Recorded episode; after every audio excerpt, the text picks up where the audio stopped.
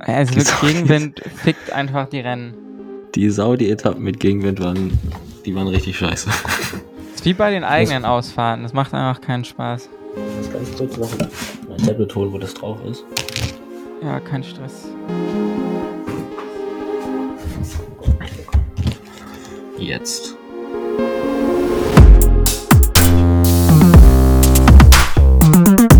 Herzlich willkommen zur neuen Folge Full Kit Wankers, einem Radsport-Podcast.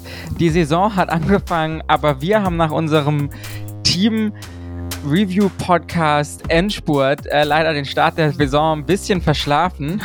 Das tut uns leid, äh, was aber nicht nur daran liegt, dass wir irgendwie äh, keinen Bock hatten, beziehungsweise gar nicht daran liegt, dass wir keinen Bock hatten, sondern wir von diversen Krankheiten und äh, anderen Lebensumständen von der Aufnahme abgehalten wurden. Ähm, deswegen müsst ihr heute auch wieder nur mit mir, aber dafür auch mit dem ganz wunderbaren Brian vorlieb nehmen. Hallo. Genau, eigentlich sollte das eine große Runde werden und Kilian soll ja eigentlich auch endlich mal zurückkommen, nachdem er jetzt seinen Master da endlich mal fertig gemacht hat. Aber durch Krankheit und andere Verletzungen ähm, sind es dann doch nur wie zwei geworden. Wir dachten, bevor wir euch jetzt noch weiter warten lassen, schnacken wir einfach ein bisschen, Brian darüber, was so die letzten Wochen passiert ist. Wir haben uns gedacht, jetzt äh, einfach die Ergebnisse vorzulesen der ganzen Rennen, die es so gab, wäre eine Möglichkeit gewesen, aber gar nicht so interessant. Das könnt ihr auch selbst auf First Cycling machen. Und deswegen werde ich Brian jetzt danach fragen, was seiner Meinung nach die fünf spannendsten Ergebnisse der ersten Wochen, ja, Rennradfahren auf hohem Niveau als Sport wir gehen jetzt schon am Anfang die Worte aus, das ist ein gutes Zeichen, waren. Ähm, und darüber einfach ein bisschen reden und dann hoffentlich demnächst wieder in eine größere Regelmäßigkeit kommen. Brian, was ist dein erstes Ergebnis, was du uns heute mitgebracht hast? Mm, ich würde jetzt sagen, Ergebnis ist vielleicht ein bisschen zu klein, aber ich hätte als erste Person Anno Deli genommen, mhm. der ja schon in den ersten Wochen ich glaube, der ist sechs Rennen gefahren, hat davon drei gewonnen. also sechs Renntage. Ähm, und hat da auf jeden Fall schon wieder gezeigt, dass er auch jetzt zum Saisonstart wieder einer der schnellsten Sprinter war.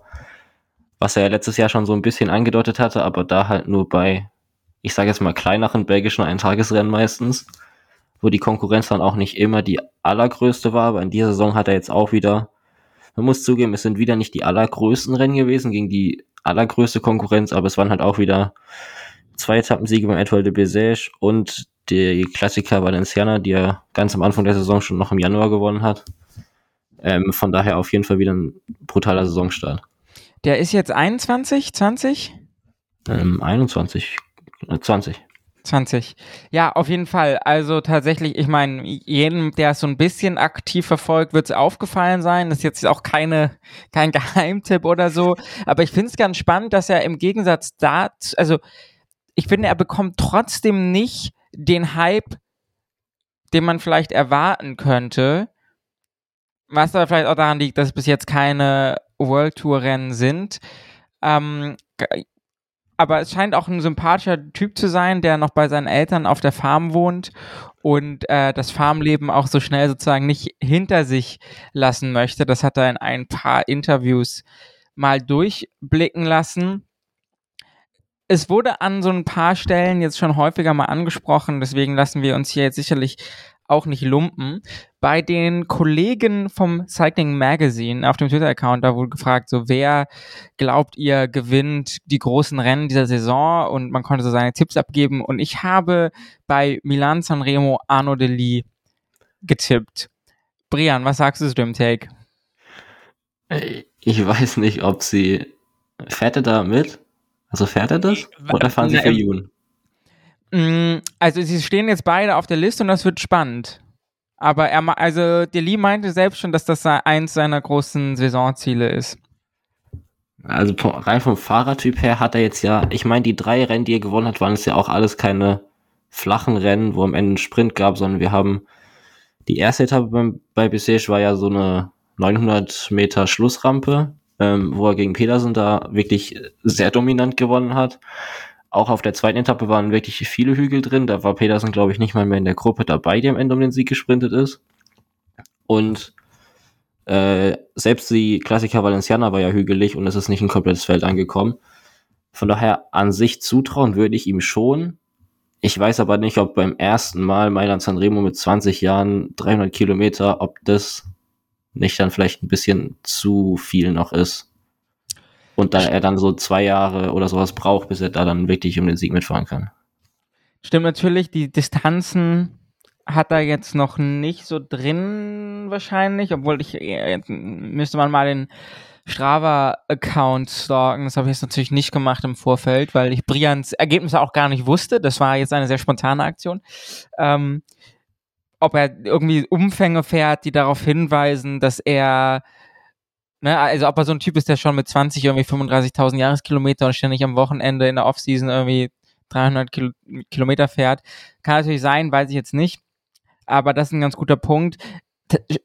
Und es wird spannend, ähm, wie das Team das mit, mit, mit June und ihm zusammen macht. June hat ja auch wieder gezeigt, dass er irgendwie manchmal dann eben genau diese Berge mit hochkommt, wie er es ja bei Milan Sanremo schon ein paar Mal gemacht hat. Und ich habe jetzt hier gerade nochmal geguckt, Deli hat auf jeden Fall Milano Sanremo auch auf dem Programm. Erstmal.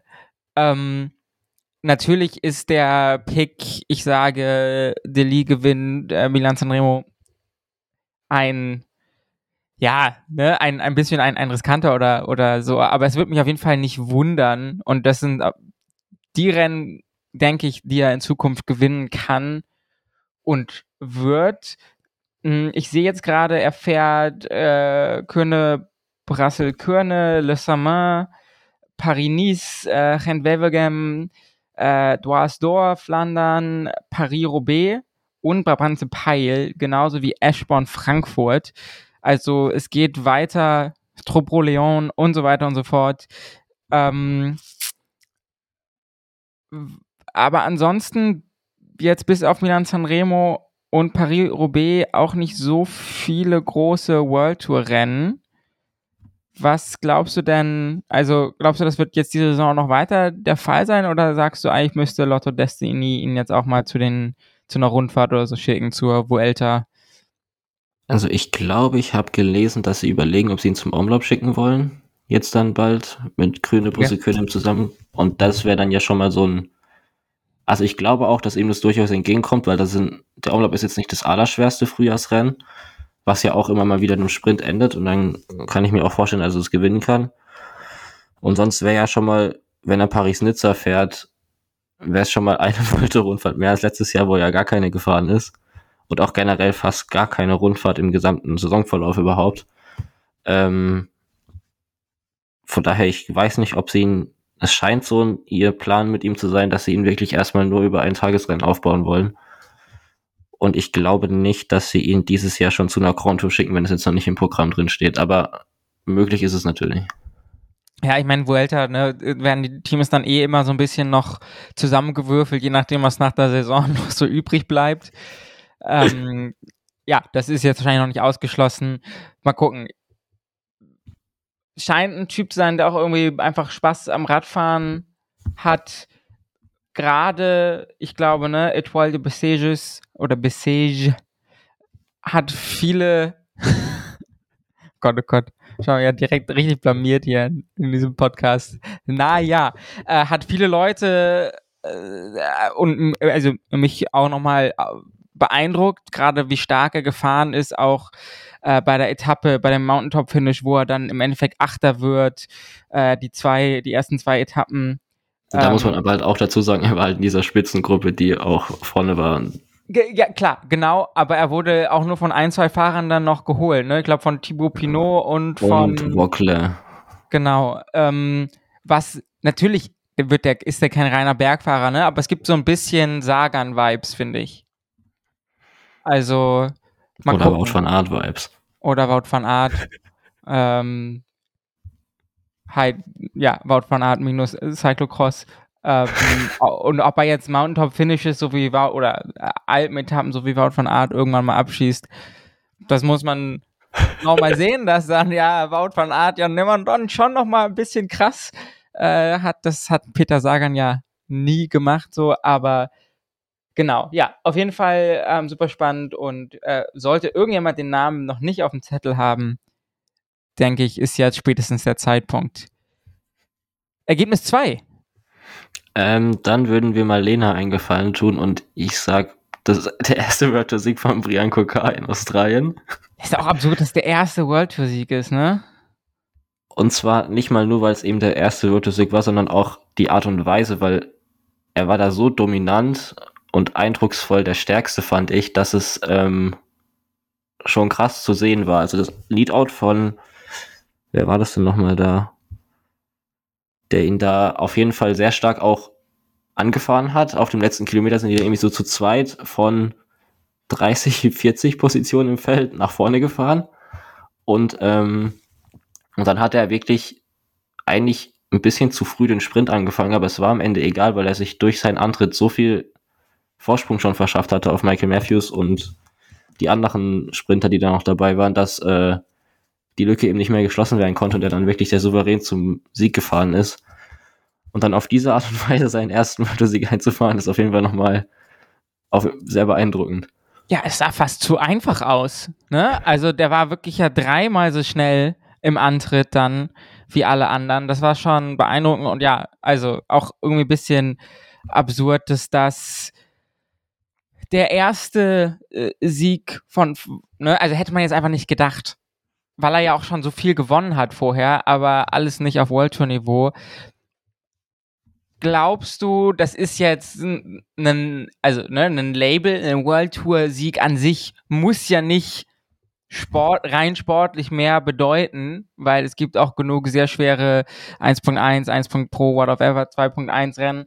Ähm, glaubst du, das ist jetzt so ein bisschen nochmal ein Step up oder musste es jetzt einfach mal passieren? Also, ne, weißt, weißt du, was ich meine? Glaubst du, das heißt nochmal irgendwie, man kann nochmal ein bisschen mehr erwarten?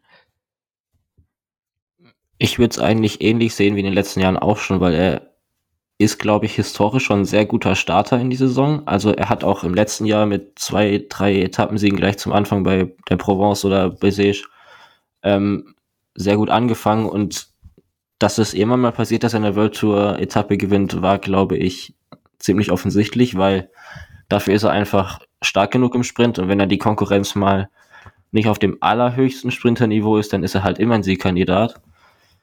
Aber auch dadurch, dass wir jetzt hier gesehen haben, es war eine leicht ansteigende Zielankunft und dafür war dann das, die Konkurrenz auch groß, also mit Michael Matthews, mit Ethan Hater, mit Caleb Youn, der sowas eigentlich auch immer mal wieder ganz gut kann. Mm, Corbin Strong ist auch ein starker Sprinter inzwischen geworden von Israel Premier Tech.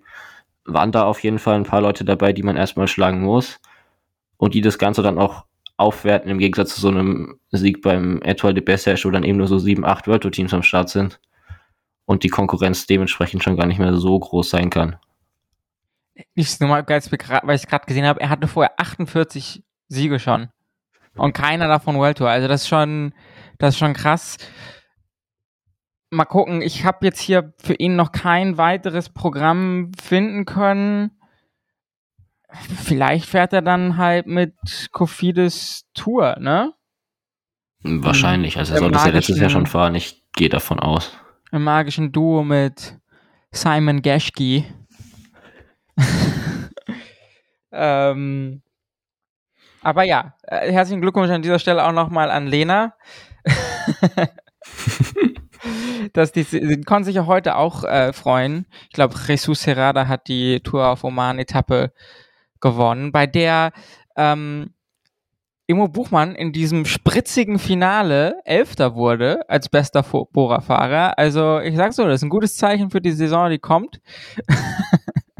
aber keins der Ergebnisse, oder weiß ich nicht, aber ich glaube, keins der Ergebnisse, die Brian jetzt hier noch auf dem Zettel hatte. Brian, was ist um Ergebnis ganz kurz Nummer drei? noch über ja? Kofidis zu okay. beenden. Die haben sogar schon drei Saisonsiege eingefahren mit dem Simone Consoni-Sieg auf der letzten Saudi-Tour-Etappe, der auf einer ähnlichen Zielankunft war. und auch erneut auch wieder ziemlich beeindruckend. Von daher, Saisonstart ist auf jeden Fall schon mal besser als in den letzten Jahren. Es ist wieder so ein bisschen der Saisonstart, ne? Ich glaube, es war letztes Jahr auch schon ähnlich der zweite Reihe World Tour Teams. Oder äh, auch Conti-Teams. Also ich meine, okay, Intermarché Wanty Gobert kann man jetzt streiten, ob sie noch zweite Reihe sind oder nicht, aber hatten, also wir hatten ja uns gefragt, wie, wie legen sie los und ja, sie haben ganz gut losgelegt. Ähm, dann, ich meine, Lotto Destiny durch Arno Deli, auch sehr guter Start, Kofidis guter Start, IF guter Start. Wer noch? Das sind so die mir jetzt on the top of my head eingefallen sind. Ja, so spontan würde ich die Teams auch nennen. Also so Wobei Lotte, Lotte Destiny ja. ja nicht mehr Virtual ist. Ja, das stimmt. Hat Israel Premier Tech eigentlich schon irgendwas gerissen? Äh, also sie waren ein paar Mal vorne mit dabei, aber ich gewonnen haben sie, glaube ich, noch kein Rennen, wenn ich jetzt nichts vergesse. Hm. Naja. Können wir ja nochmal weiter beobachten. Hm, irgendwas wollte ich gerade noch. Achso, ja. Also zum Beispiel so Jumbo hat jetzt noch nicht so viele Ergebnisse gefahren, aber das kommt wahrscheinlich später im Jahr noch. Die müssen sich da auch, glaube ich, nicht so einen Stress machen. Und bei Ineos treten die jungen Wilden ganz gut durch die Gegend. Brian, was ist das nächste Ergebnis? Ähm, da wollte ich wieder eine Person nehmen, du hast gerade schon Antamaché gesagt, und dann ist es wahrscheinlich relativ logisch, welche Person ich da nehmen wollte, weil Rui Costa irgendwie aus dem UAE nichts der letzten Saison wieder zu der Form gekommen ist, die er vor, weiß ich nicht, drei, vier Jahren mal hatte, wo ihm solche Siege vielleicht zuzutrauen gewesen wären, aber da hat er die halt auch nicht beständig eingefahren, aber dass er jetzt diesen ersten Saisonsieg auf Mallorca, der war schon stark. Da musste er sich aber in Anführungszeichen auch nur noch gegen eine Person aus seiner Gruppe durchsetzen, weil Ben Healy gedacht hat, er, nimmt, er ist lieber Podium als gar nichts. ähm, aber dann auch noch die Valencia-Rundfahrt auf diese Art und Weise zu gewinnen, ähm, war sehr stark und er hatte da jetzt auch nicht die allergrößte Teamunterstützung während der Rundfahrt. Ähm, von daher wie er das dann, dann im Finale gemacht hat, war natürlich auch so ein bisschen glücklich. Also, dass sie dann ausgerechnet seine Attacke, beziehungsweise Chicone seine Attacke so in Anführungszeichen verschlafen hat, dass er dann damit Timon Ahrensmann wegfahren konnte. Aber es war sehr stark auch, dass er halt über diese Anstiege immer bei den allerbesten Kletterern noch mithalten konnte. Muss man erstmal so. Bei dem einen, also war ein bisschen komisch, finde ich, dieses Jahr das Profil sondern ne, es gab ja nicht so einen richtig schweren Anstieg, gerade vor allem nicht ein schweres Mountaintop-Finish oder so. Ich glaube, der schwerste Berg war ja auf dieser letzten Etappe, ähm, aber halt irgendwie, weiß ich nicht, 50 Kilometer vorm Finish. Ähm, ja. Und da hat Bora ja schon so den Turbo gezündet für ähm, Sascha Vlasov, wie Lena jetzt sagen würde, äh, der dann auch ganz gut da hochgestiefelt ist. Und da war er, glaube ich, aber eben, also Rui Costa nur so 15, 20 Sekunden hinter der Führungsgruppe äh, mit, mit Vlasov, mit äh, Chicone, mit äh, Tau gegen Hart, der auch einen sehr guten Saisonstart hatte und äh, Peo Bilbao. Und ich glaube, irgendjemand war noch dabei, es waren irgendwie fünf, sechs Leute. Ähm, Genau, und da war da hat er aber war nah genug dran, dass er über die Abfahrt dann wieder ranfahren konnte und da war er dann einfach ein Fuchs. Und niemand hat es auf dem Schirm so richtig gehabt. Äh, Chicone und Vlasov sind dann in der letzten Kurve auch noch gestürzt. Nee, Ch nee äh, Vlasov und Tau sind in der letzten Kurve auch noch gestürzt, aber das hätte auch nichts mehr dran geändert, dass ja, Rui Costa sowohl die Etappe als auch den Gesamtsieg damit holt ich hatte die Frage, oder was heißt die Frage? Ich hatte das auf Twitter schon mal gesagt, das war schon eine Frage, dass ich mich frage, was Intermarché Circus Wanty anders oder so gut macht. Also ob das wirklich der Performance Manager ist, dessen Name mir gerade nicht einfällt, der vor, vor zwei Jahren, glaube ich, von DSM. Eike Fiesbeck. Eike Fiesbeck, sehr gut der genau vor zwei Jahren von, von äh, DSM zu Intermarché gewechselt ist, weil es einfach sehr auffällig ist, ne? dass die aus Leuten nochmal wesentlich mehr rausholen als andere Teams. Auf jeden Fall. So, es ist jetzt ja nicht nur Rui Kosch, es ist auch Kobi Gosens, der auf einmal bei der Mallorca Challenge 2 Rennen gewinnt, in vor allem das erste halt in so einer brutalen, in so einem brutalen Solo über 50, 60 Kilometer. Ähm, was man den Leuten da jetzt auch alles nicht so von Anfang an zugetraut hätte. Das sind natürlich auch zum Saisonstart immer so ein bisschen andere Rennen noch, weil es ist noch nicht jedes Team in Topform. Da fehlt es vielleicht noch manchmal an der Abstimmung teilweise, aber allein, dass sie jetzt halt auch wieder mit so vielen verschiedenen Fahrern erfolgreich sind, die man so vor der Saison nicht so dafür auf dem Schirm gehabt hätte, es zeichnet sich halt schon wieder ab und irgendwas muss da gut laufen, sodass die auch Lilian Kalmejan wieder zu so einer alten Form kommen, die sie bei ihren Teams davor nicht erreicht haben. Ähm, ja. Äh, Rip an, an Kilian an dieser Stelle, oder? Da war auch vorher Age Dessert. Ja. Ähm, naja. Ja, ich finde es, also das sind tatsächlich, ich will das jetzt bitte überhaupt auch nicht falsch verstehen. Das geht bei mir überhaupt nicht in so eine Richtung, oh, ist da irgendwas, geht da was nicht mit rechten Dingen zu. Ich finde das einfach so eine spannende Frage. Weil anscheinend ja durch anderes Management schon einiges möglich ist. Ne? Also jetzt sagen wir mal, ohne den Radsport super krass von innen zu können, könnte man jetzt auch denken oder denkt man manchmal oder fällt vielleicht auch in die Falle zu denken, ja, der jemand hat x viel Talent und dann fährt er halt bei irgendeinem Team und äh, da tritt, ne, und aber ist egal, bei welchem Team er fährt, weil er hat halt whatever, ne, die Fähigkeit, 450 Watt über eine Stunde zu treten und das macht er dann bei Team A und auch bei Team B und ganz so scheint es ja einfach nicht zu sein. So und wahrscheinlich wird es ein Mix aus vielem sein, ne? Irgendwie Stimmung im Team. Man hört immer, wenn Leute aus dem Team Interviews geben, dass die Stimmung bei Intermarché sehr gut ist, aber allein an der guten Stimmung, also nur an der guten Stimmung kann es auch irgendwie nicht liegen oder kann ich kann weiß ich nicht, fehlt mir die Vorstellungskraft für, keine Ahnung aber ja, super spannend und äh, Intermarché Wanty, nee, Circus Wanty. Team der Stunde heute, Rui Costa auch wieder Vierter geworden. Und äh, Herrgott auf zwei. Genau, auch, also da werden die Ergebnisse ohne Ende eingefahren. Mal gucken, ob das die, also wenn das die ganze Saison über so bleibt, Chapeau. Aber das wird sich, das wird sich zeigen. Ich bin vor allem gespannt, ob das ja auch bei den Grand Tours und bei den bei den Klassikern so weitergeht. Noch was zum Thema Rui Costa, Brian? Mm, ich glaube, den haben wir jetzt damit abgehandelt. Wir können vielleicht noch kurz erwähnen, dass Binyam Girmay dafür, wie erfolgreich das Team ist, noch gar keinen so großen Anteil daran hatte. Also er war jetzt zweimal auf dem Podium während der Mallorca Challenge, hat da halt den Sieg nicht ganz geschafft, was jetzt einmal auch an einer gewissen komischen Zielführung gelegen haben könnte.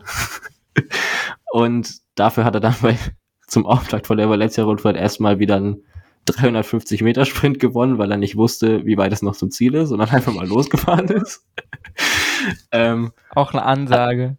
Also der ist auf jeden Fall auch in einer guten Form, aber dafür, wie erfolgreich das Team war, fand ich, hat er noch gar nicht so viel beigetragen, wie ich es vermutet hätte, wenn sie so einen starken Saisonstart hinlegen. Ja, also ich glaube, genau, da kann man jetzt gar nicht sagen, dass das irgendwie gegen seine Form oder so spricht, eher dafür. Aber wenn da dann auch nochmal richtig die Ergebnisse reintrudeln, kann das alles nochmal wesentlich besser werden. Bin ja im Gemein natürlich auch bei vielen Leuten äh, für Milan Sanremo auf dem Schirm. Da bin ich auch mal gespannt, wie das so wird. Da hat vor allem Intermarché Circus Wanty einen, da fehlt irgendwie eine gute Abkürzung für das Team. Weil I IWC, nee, ICW sagt sich auch scheiße, aber Inter jedes Mal vielleicht einfach Intermarché. Vielleicht sagen wir einfach Intermarché. Naja. Es wird auf jeden Fall spannend, wie sich das weiterentwickelt. Brian lacht einen darüber ab, wie ich versuche, hier halbwegs kohärente Sätze zu sagen. Brian, mach du mal weiter mit deinem vierten Ergebnis. Also wahrscheinlich, also ich würde sagen, wir können diesen Podcast nicht beenden, über die ersten Saisonwochen zu reden oder einmal über Jay Wine, Gesamtsieg bei der Tour Down Under zu reden, weil das halt einfach schon also es war bisher die einzige World Tour Rundfahrt und mit Jay Ryan einen Sieger zu haben, der da doch ein bisschen überraschend kam, ehrlicherweise, weil ich glaube, es war sein erster Rundfahrtsieg, wenn mich nicht alles täuscht. Ja. Also er war jetzt schon mal auf dem Podium in der Türkei oder bei der Tour of Norway, aber halt auf World Tour Niveau dann so eine Rundfahrt zu gewinnen, gegen auch die Konkurrenz, die da am Start war, die jetzt wirklich nicht schlecht war mit Jay Hindley, Simon Yates, Ben O'Connor und so weiter, mm, war ein großes Ausrufezeichen auf jeden Fall und hat gezeigt, dass er vielleicht doch in Richtung zumindest mal große Ein-Wochen-Rundfahrten GC gehen kann, was da jetzt in drei Wochen möglich ist, wissen wir jetzt vielleicht noch nicht so ganz, aber das war auf jeden Fall eine klare Ansage. Ja, auf jeden Fall. Also auch da wurde jetzt ja schon häufiger drüber geredet. Ich bin mal gespannt, wie die Resultate jetzt weitergehen in Europa. Ich glaube, er fährt jetzt. Ähm, welche einwöchige Rundfahrt kommt denn jetzt? Oder mehrtägig, fünf Tage? UAE. Nee, die an in Vuelta Port Andalusia. Äh, Algarve und Andalusien sind nächste Woche noch, ja. Ja, eine ähm, der zwei fährt er, meine ich. Und das wird einfach nochmal spannend zu gucken, wie das weitergeht. Auch da habe ich ganz dreist gesagt, äh, er gewinnt den, den Giro, was natürlich auch wieder ein sogenannter Hot Take ist. Aber einer, wo ich jetzt, also die große Frage ist eigentlich eher, kann er drei Wochen lang durchfahren? Für mich. Man hat gesehen, rein von den Leistungswerten her, an einzelnen Tagen ist er bei Evenepoel auf jeden Fall dabei. Das heißt für mich, dass er auch auf einem Niveau von Garen Thomas ist. Die Frage ist halt, kann er das über drei Wochen auf allen schweren Etappen? Und wie das Zeitfahrergebnis, ne? Er ist ja auch australischer Zeitfahrmeister geworden, wie das einzuschätzen ist. Ob das, ne, ob das heißt, also das finde ich einfach noch schwer zu sagen, was für ein Niveau er dann tatsächlich in so einem sehr, sehr starken Zeitverfeld mit, mit zum Beispiel Thomas und Evenepoel hat. Ja, also ich weiß jetzt auch nicht, ob ich diese australischen Meisterschaften überbewerten würde, weil der größte Konkurrent dort ist halt Luke Durbridge und Luke Durbridge ist im World Tour Vergleich dann doch eher so 20 bis 30 Positionen der Zeitfahrer und eben nicht ganz vorne dabei, wo jetzt eben Remco, Gavin Thomas oder Primoz Roglic dabei sind, die ja beim Giro mitfahren. Ähm, ich vergesse Roglic immer. Für mich fährt Roglic einfach immer noch Tour, obwohl er es ja nicht tut. Von daher weiß ich nicht, ob wir ihn da schon reinzählen können in diese absolute Top-Zeitfahrerriege. Aber bei den Kletterern würde ich dir zustimmen, für einzelne Tage auf jeden Fall. Wir wissen es halt nicht, weil er halt auch einfach noch nicht so viele Rundfahrten auf dem Niveau gefahren ist, wie, wie er das halten kann. Und ich glaube, Rennprogramm steht hier drin, dass er UAE fährt. Ja, das habe ich dann gerade auch tatsächlich gesehen und dann ich hatte ich hatte irgendwo so ne diese klassischen Fotos, das ist unser Team und ich hatte es irgendwie für eine falsche Rundfahrt im Kopf, aber auch ganz spannend, weil da fährt er dann ja mit Adam Yates. Adam Yates. ich wusste, ich hätte Adam Yates gesagt. ähm, mit mit Adam Yates und äh, das sind da, die zusammen sind der Pogacar-Ersatz, der dieses Jahr, wie glaube ich schon mal kurz in einem, unserem letzten Podcast angedeutet, eben eine andere Vorbereitung fährt für die Tour de France, was auch bedeutet, dass er nicht UAE-Tour fährt. Der steigt morgen ein. Genau, morgen bei so einem Gravel-Rennen, ne? Oder so halb. Ja, also Klassiker so rein. Spannend. Wird es live übertragen? Ja. Okay. Also die Uhrzeit bringt jetzt, glaube ich, nicht zu dem Podcast zu sagen, aber 15.30 Uhr. Vielleicht, vielleicht bringen es vielleicht noch, also morgen ist Montag, der 13. Wir nehmen heute Sonntag, den 12. auf. Und äh, wenn ich mich zusammenreiße, ist die Folge auch noch rechtzeitig online, dass zumindest den frühen HörerInnen dieser Hinweis auch noch was bringt. aber in dem Kontext hatte ich auch nochmal ein ganz spannendes Zitat gelesen, was dann teilweise, weiß ich nicht, ob, ne, also das kann man in die eine oder die andere Richtung interpretieren, was so ein bisschen hieß von wegen, Jumbo hat uns 2022 wachgerüttelt, vorher hat Tadej einfach alles aus Jux und Dollerei gewonnen und jetzt fangen wir auch mal an, richtig zu trainieren.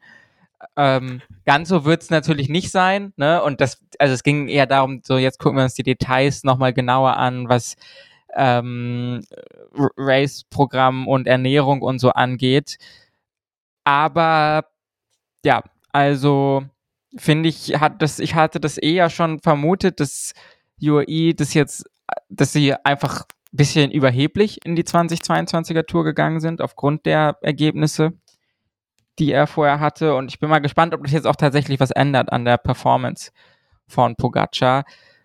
Und ein bisschen absurd, ne? So UAE mit ihren ganzen Fahrern. Ich meine, das hatten wir im Preview auch schon erwähnt, aber dass Jay Vine jetzt tatsächlich da die Entwicklung auch nochmal genauso weitermacht, macht das Team auf jeden Fall nicht schlechter.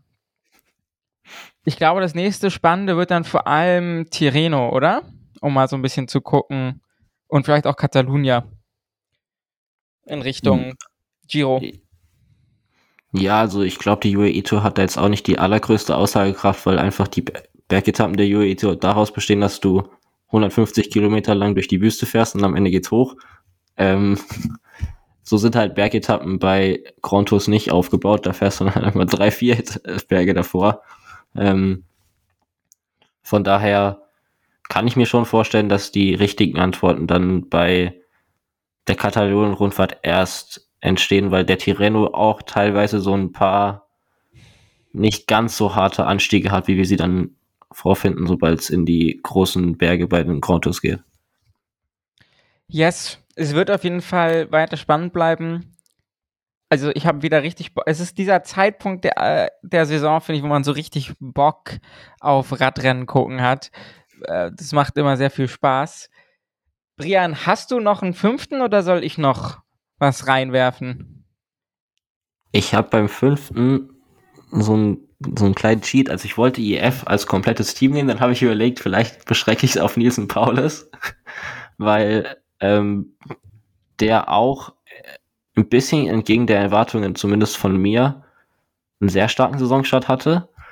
Und ich meine, er hat jetzt so in den letzten Jahren immer wieder gezeigt, dass er ein starker Fahrer ist, aber er ist jetzt auch nicht unbedingt der größte Siegfahrer gewesen. Also ich glaube, er hat einmal die Klassiker San Sebastian gewonnen und sonst fallen du, mir halt. Ja, Jap Japan Cup, glaube ich, am Ende der letzten Japan Saison. Cup letztes Jahr hat er noch ganz am Ende der Saison gewonnen. Ja. Aber jetzt hat er halt mit zwei Saisonsiegen. Also er hat ja den Grand Prix Marseillaise ganz am Anfang der Saison in so einem Solo gewonnen, wo wir auch wieder das Gruppe 2 Syndrom sehr schön beobachten konnten. Da ist er auch der Abfahrt weggefahren. Also so Abfahrt Falls ja. das war auch sehr smart. Und hat sich dann halt über den letzten Anstieg drüber gerettet mit immer 30, 40 Sekunden Vorsprung und äh, ist dann so im Ziel angekommen und dann auch noch beim Edgeworld de Bessage den Gesamtsieg geholt durch eine schnelleres Abschlusszeitfahren als Matthias Skemüsse Jensen, ähm, wo die beiden sich am dieser angesprochenen Bergankunft, wo wir schon, schon mit Deli drüber geredet haben, einen harten Kampf haben sie sich da geliefert, bis sie da oben waren. Und es war auch ein, es war ein steiler Anstieg, der, glaube ich, auch noch brutal mit auf dem Wind stand, wenn ich das so richtig gesehen habe, mit den Bäumen, die da außen drum die ganze Zeit. Es war auf jeden Fall nicht windstill, ja. ähm, und da hat er mich dann doch schon, weil, also gegen Matthias Gelmüsse Jensen ist ja schon einer der stärkeren einwöchigen Rundfahrer des letzten Saisonendes gewesen.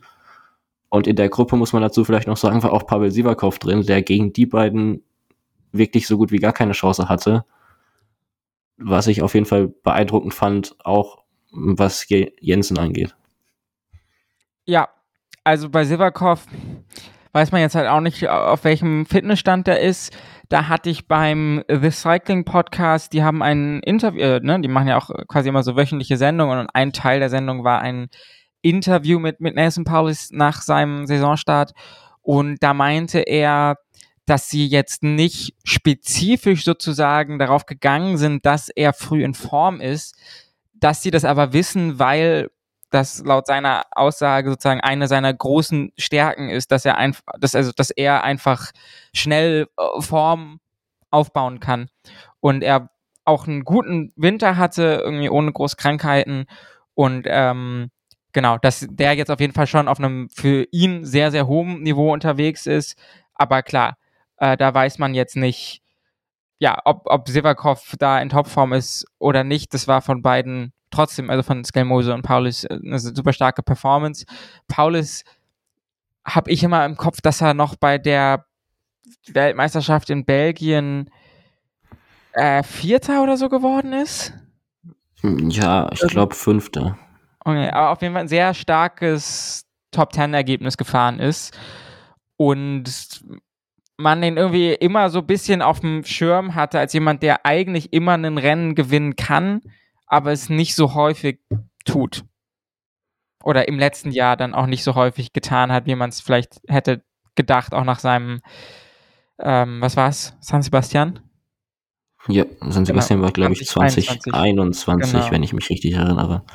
Auf jeden Fall ist er auch letztes Jahr bei dieser Corona Tour de Suisse, war er auch sehr weit vorne im GC noch dabei und ist da, das war das Rennen, wo Jonas Rutsch sich an den Anstiegen immer komplett aus dem Leben genommen hat, um irgendwie bei äh, Nils und Paulus zu bleiben, weil die noch zu zweit übrig waren aus dem Team. Ähm, und da ist er, glaube ich, auch noch auf den vierten, fünften Gesamtrang oder sowas gefahren am Ende. Was auch ein starkes Zeichen war und ist dann ja auch bei der Tour de France in der ersten Woche noch knapp am gelben Trikot vorbei gehuscht, weil er dafür war das die Etappe mit Magnus Kort über den Kopfsteinpflaster, wo er in der Ausreißergruppe dabei war. Da hat er das gelbe Trikot nur so ein paar Sekunden verpasst gehabt, glaube ich. Ja, also ein cooler Fahrer irgendwie. Was mir auch noch im Kopf geblieben ist, das Bild, ich weiß gar nicht, war es Olympia oder auch Weltmeisterschaften. Ich glaube, das waren die australischen Weltmeisterschaften jetzt wo er irgendwie keinen Zeitfahr-Skin-Suit hatte, weil er irgendwie keine Ahnung, vergessen hat oder ich weiß es nicht. Und die er hat irgendwie von jemand anderem den gehabt und die Beine waren viel zu kurz. Äh, man hat die Tanlines richtig krass. Das sah einfach ein bisschen lustig aus. Das ist auch noch ein Bild, was ich von Nathan Paulus im Kopf habe, äh, was aber jetzt natürlich nichts über seine sportlichen Erfolge aussagt. Aber ja, auch da mal gucken, ob das jetzt so ein Preseason, oder ist es ja nicht mehr Preseason, ne? Alle sagen mal, das Niveau ist jetzt schon so hoch, was ja sicherlich auch stimmt, aber ob das so ein Early Season Ding ist oder ob er jetzt vielleicht so ein bisschen dann mehr einfach schafft, die Rennen auch zu gewinnen. Ich glaube, ist auch noch relativ jung, 24, 25 oder so. Hm, das müsste ich kurz nachschauen. Das kann ich 26. Äh, okay, 26. Also nicht mehr super jung, aber auf jeden Fall auch nicht super alt. Ich habe noch ein Bonusergebnis mit dabei. Und zwar müssen wir zu unserer Schande, ehrlich gesagt, was, was mich selber nervt, haben wir den, den Frauenradsport leider ein bisschen sehr vernachlässigt in letzter Zeit. Das soll sich hoffentlich auch wieder ändern, aber ich möchte noch kurz auf die neue große, würde ich sagen, Rivalität des Frauenradsports eingehen, nämlich äh, und zwar rein sportlich. Ich glaube, die verstehen sich gut. Also zumindest weiß ich jetzt nicht, aber es geht da tatsächlich rein um Sportliche, nämlich zwischen Charlotte Cool und oh Gott, wie heißt Weebis denn mit Vornamen?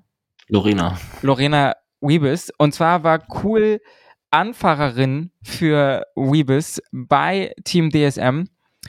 Und äh, Weebis war letztes Jahr auf jeden Fall die unangefochten beste Sprinterin des, des Frauen-Pelotons. Ähm, und Weebus ist dann jetzt aber zu Team SD Works gegangen und cool damit sozusagen in die, von der Leadout-Rolle in die Sprinterinnenrolle bei DSM gewechselt.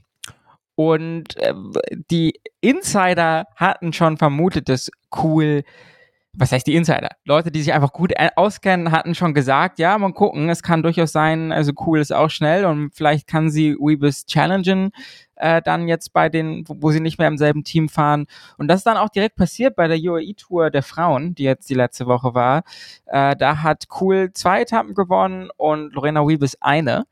Und das finde ich einfach super. Also das, ne, wie gesagt, letztes Jahr waren Sprints, wo Weebus dabei waren, eigentlich tatsächlich, ehrlich gesagt, einfach langweilig weil sie wirklich teilweise wirklich mit vier, fünf Bikelängen gewonnen hat vor ihren Konkurrentinnen.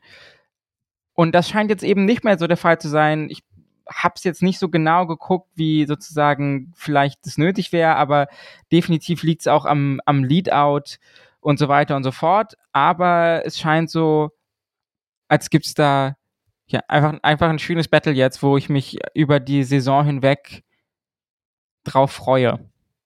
Brian, du hast schon gesagt, du hast nur die erste Etappe ganz kurz geguckt, ne? Ja, die erste habe ich, hab ich gesehen. Und da ist, glaube ich, wie bis auch 3,5 Kilometer vom Ziel oder sowas durch einen Sturz aufgehalten worden und war deshalb vielleicht auch ein bisschen angeschlagen ins Finale gegangen. Aber da hat Kohl schon sehr dominant gewonnen. Also es war auch nicht knapp, wie sie, wie bis da geschlagen hat. Und natürlich hat sich in den letzten Jahren angedeutet gehabt auch schon. Ich glaube, letztes Jahr war sie auch mal dreimal auf dem Podium beim Giro Donne bei Sprint-Ankünften und hat auch zwei, drei Rennen gewonnen gehabt als sie mal selber gesprintet ist. Von daher ganz überraschend kommt es jetzt auch nicht, aber dass es dann halt im ersten Rennen so aufgeht, ist sehr stark. Und was man aber vielleicht noch ein bisschen anführen muss, bei Übis ist halt auch ein komplett neues Team und bis da dann der komplette Sprintzug steht und eingespielt ist, könnte das dann vielleicht auch doch wieder ähnlich aussehen wie letztes Jahr. Ja, mal gucken. Also es wurde so ein bisschen diskutiert auf Twitter, ob das jetzt ein Upset ist oder nicht. Ähm, ich habe es als einen solchen betitelt, weil ich es eben schon allein also ja, rein sportlich konnte man das sehen, so, dass das vielleicht so kommt, aber rein sportlich, wenn man vom, vom letzten auf dieses Jahr guckt und dann das Narrativ, ne, die ehemalige Anfahrerin schlägt im ersten Rennen, die dann doch schon eher größere Konkurrentin, finde ich das dann schon ein, ein Upset und auch eine, eine coole Sache. Was ich bin ja wie ich hier vielleicht auch schon ein, zwei Mal habe anklingen lassen, nicht der größte Fan von Sprint-Etappen. Aber dann kann man sich ein bisschen mehr auf so ein Sprintfinale freuen, wenn man irgendwie so ein cooles Duell vor Augen hat. Wenn wir über die Frauen-UAE-Tour sprechen, können wir vielleicht hier auch noch gerade sagen, dass äh, Team Movistar sich in der Windkante komplett selbst abgestellt hat und äh, Liane Lippert, die in einer sehr guten Position war, weil sie äh, einen Zwischensprint gewonnen hatte und deswegen ein paar Sekunden Vorsprung auf andere GC-Kandidatinnen hatte, eigentlich in einer sehr guten Position war, dann aber mit einer Minute Rückstand in den Berg reingefahren ist und dann zum Schluss zwei Minuten zurücklag. Da kann man jetzt gar nicht spekulieren. Äh, da hat ein sehr starkes Team Trex Fredo dann mit Longo Borghini und einer jungen Italienerin, deren Name mir jetzt leider gerade nicht einfällt. Shame on me. Ähm, ja, Platz 1 und 2 belegt auf dem Mountaintop Finish. Gaia Realini. Ja, auch 20 Jahre alt oder so, ne? Mhm. 21. Mal sehen. Ähm, das war auf jeden Fall, aber ja, war, war, ein, war ein sehr starker Auftritt. So können wir den Movistar-Sender hier nicht stehen lassen. Die haben auch die Klassiker Valencia und das Valencia-Rennen zu den Männern. Ja. Diese letzte Etappe, da, da haben sie die Konkurrenz aber dominiert. Und da okay. gab es dann einen Doppelsieg von Florian Mackay und Liane Lippert. Das stimmt natürlich, das war sehr stark. Ähm, aber ja, in dem Fall ist natürlich ein Meme und äh, unfair. Aber das war schon bitter einfach. Also da so an der Windkante in der Mitte des Felds rumzudödeln, äh, wenn man weiß, man hat einen der Mitfavoritinnen, das weiß ich, also ja, vielleicht mangelt es mir da auch schon wieder am Verständnis für Profi-Radsport. Aber da, das gucke ich mir immer an und denke mir, wie kann das denn sein? Also ihr wisst, dass es windig ist. So, keine Ahnung. Naja. Okay, Brian, nachdem wir jetzt hier noch mehr Leute mit unseren unqualifizierten Meinungen offenden, hast du noch irgendwas zu sagen? Ähm, eigentlich nicht mehr. Eine Sache kurz noch, Sören Warenschold scheint doch ganz gut zu sein. Warum doch? Hat, hat, hast Nein, du ich mein, dir mal was Doch war ein falsches Wort, aber er scheint ganz gut zu sein. Okay. ein weiterer Name, den ihr euch auf eure äh, Zettel schreiben solltet. Und dann würde ich sagen, machen wir hier tatsächlich mal, ich glaube, es ist fast das erste Mal, wir machen nach kompakten ungefähr 40 Minuten Schluss wir hoffen, äh, wir konnten euch ein bisschen mit, mit, mit Methadon hier versorgen. Es tut uns leid, dass wir so unregelmäßig waren und versuchen das jetzt auf jeden Fall wieder besser zu machen. Und ja, was ist das? UAE Tour ist das nächste World Tour Rennen, ne? Ja. Vielleicht schaffen wir es dann ja zur UAE Tour nochmal einen Podcast zu machen. Das wäre dann in einer Woche, oder? Da ist die letzte Etappe auch am Sonntag. Also nächste Woche kommen jetzt Algarve und Andalusien und UAE müsste irgendwann parallel dazu anfangen. Ich weiß aber nicht, ob die schon Ende der Woche vorbei ist. Okay. Ähm, nee, die ist erst nächste, übernächste Woche dann. Okay, dann, wie, gesagt, innerhalb, wir versuchen hoffentlich innerhalb der nächsten sieben bis zehn Tagen äh, dann nochmal wieder weiterzumachen und in einen halbwegs guten Rhythmus zu kommen. Sagt doch gern Bescheid, falls euch diese ja eher so News-Roundup-mäßigen Folgen auch gefallen, anstatt sich nur ganz streng an einen Rennen zu halten. Dann können wir das, wenn wir es nicht schaffen, irgendwie ein Rennen in der Tiefe zu besprechen, in Zukunft noch ein bisschen öfter machen. Und wir verabschieden uns an dieser Stelle mit einem herzlichen Gruß an Kilian, der immer noch nichts am Instagram-Account gemacht hat. ciao, ciao.